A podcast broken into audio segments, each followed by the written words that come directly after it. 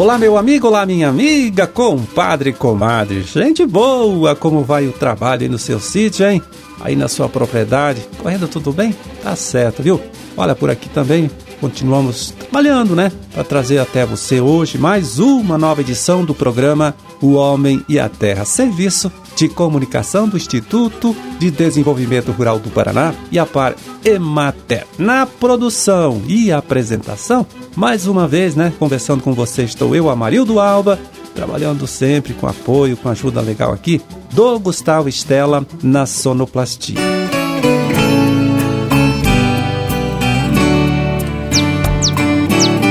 É 7 de dezembro de 2022, quarta-feira. Deixa eu ver aqui, quarta-feira de lua crescente. Até amanhã, né? Quando passa para fase cheia. Dia Internacional da Aviação Civil, Dia Nacional da Assistência Social e Dia Nacional da Silvicultura, né? A silvicultura, que é atividade relacionada à prática do reflorestamento. E no nosso calendário aqui da igreja, olha, também está anotado que hoje é dia de Santo Ambrósio. Bom, data também do aniversário de Piranga, né? Município dos Campos Gerais, que hoje completa 129 anos de criação, né? De emancipação política. Parabéns! Pois é, durante todo este ano, hein, a gente trouxe aqui para você muitas notícias né, envolvendo a raça de bovinos Puruna, falando de eventos técnicos e até de parcerias do Instituto né, IDR Paraná com colégios agrícolas de todo o estado, colégios que trabalham aí para ajudar a divulgar é, ainda mais né, esta raça genuinamente paranaense. Está desenvolvida aqui através de pesquisa do próprio IDR Paraná, antigo IAPAR. Bom, apesar de ser uma raça nova, né, reconhecida oficialmente pelo Ministério da Agricultura há menos de seis anos, o Purunã já ganhou a simpatia de muitos criadores aí, milhares de criadores por este Brasil afora. Um deles é o pecuarista Piotr Laginski, né, também presidente da Associação Brasileira da Raça Purunã, ele que agora chega aqui no nosso programa, né, para contar um pouquinho então desta história, né? História do desenvolvimento da própria raça Puruna. Olha, o Iapá, né, hoje IDR desenvolveu essa raça com 40 anos de pesquisa, buscando trazer para o produtor, principalmente para o produtor, uma raça, um animal que fosse versátil, que pudesse ser altamente produtivo, altamente rústico, com fertilidade alta, uma fêmea com habilidade materna excepcional e que ganhasse também o frigorífico e o consumidor final. Então foram buscado quatro raças que foram contemplando cada situações dessas. Então a gente tem hoje um animal purunã com alto ganho de peso, com alto desenvolvimento de carcaça, um animal extremamente fértil, extremamente rústico e com uma habilidade materna muito boa. E é isso que o produtor quer, um animal que vai em qualquer clima, seja quente, seja frio, seja um, um terreno plano, seja um terreno dobrado, com as diversas características alimentares e, e que traga as dificuldades que ele se adapte a esse meio ambiente e que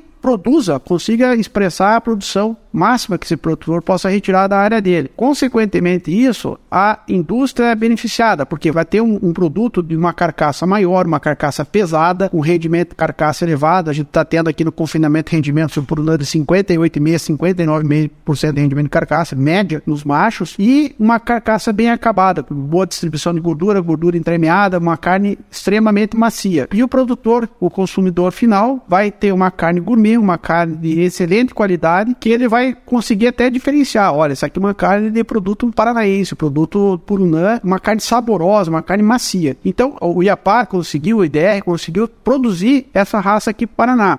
Então, um dos pesquisadores aqui do IDR Paraná, que trabalhou bastante no desenvolvimento da raça Purunã, foi o José Luiz Moleta, né? Projeto que, segundo ele, não está concluído, né? E continua exigindo da pesquisa sempre novas ações visando o aperfeiçoamento contínuo da raça. Essa raça hoje já se encontra em vários criadores dentro do Paraná e também fora do estado. Então, por essa razão, agora a continuidade do trabalho dentro do IDR, ela é necessária, porque o IDR é o banco genético de formação da raça. Então, nessa nova etapa, nós estamos realmente trabalhando em cima do melhoramento genético. Então, é um processo agora de estudo da parte do melhoramento do Purunã. Né? Então, a gente trabalha com a parte de seleção, com a parte de avaliação eh, genética dos produtos gerados. Nós temos a avaliação genética, que é o CIP, que é o, é o processo principal onde nós identificamos os animais com potencial para o melhoramento genético. E esses animais melhoradores, que a gente diz, né?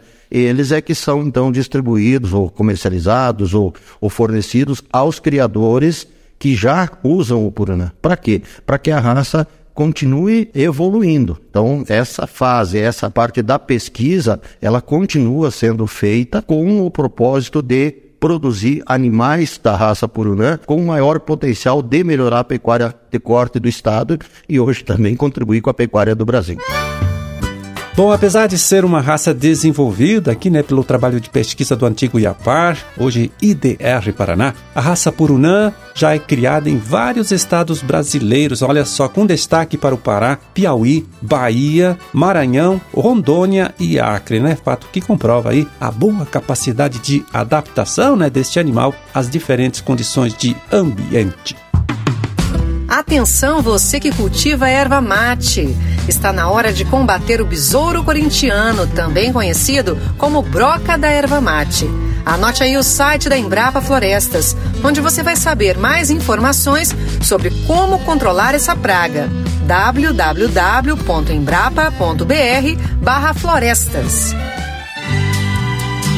Olha só, e um estudo divulgado neste ano pela Ipagre Santa Catarina mostra que a cultura do lúpulo, tá certo? Pode ser desenvolvida em todas as regiões desse nosso estado vizinho, né, Santa Catarina. Lúpulo, que é bom a gente explicar aqui para você, né, é um dos ingredientes utilizados para a fabricação da cerveja, junto com o malte e com a água, né?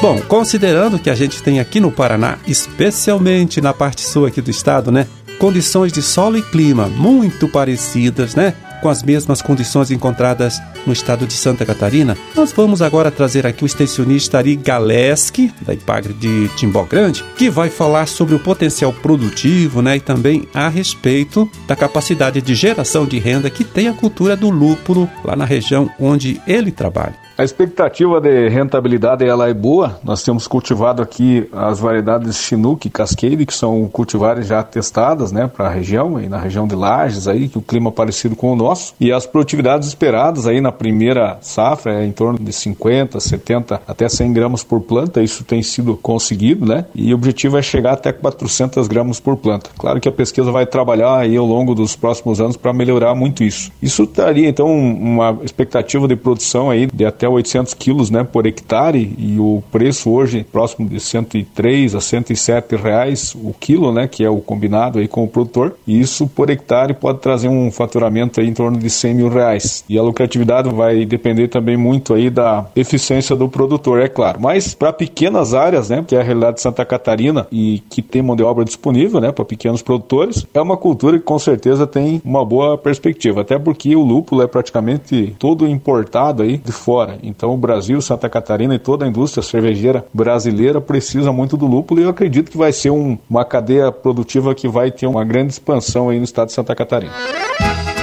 Pois é, o extensionista Ari Kaleski né, falou aí do potencial produtivo da cultura do lúpulo lá no estado de Santa Catarina. Mas como a gente tem aqui, né, já falei, regiões com realidades de clima e solo muito parecidas com aquelas encontradas no estado vizinho aí, que Santa Catarina, podemos acreditar então, né, que a cultura pode sim, né, a cultura do lúpulo, num futuro bem próximo, também ser adotada com sucesso por produtores aqui do nosso estado.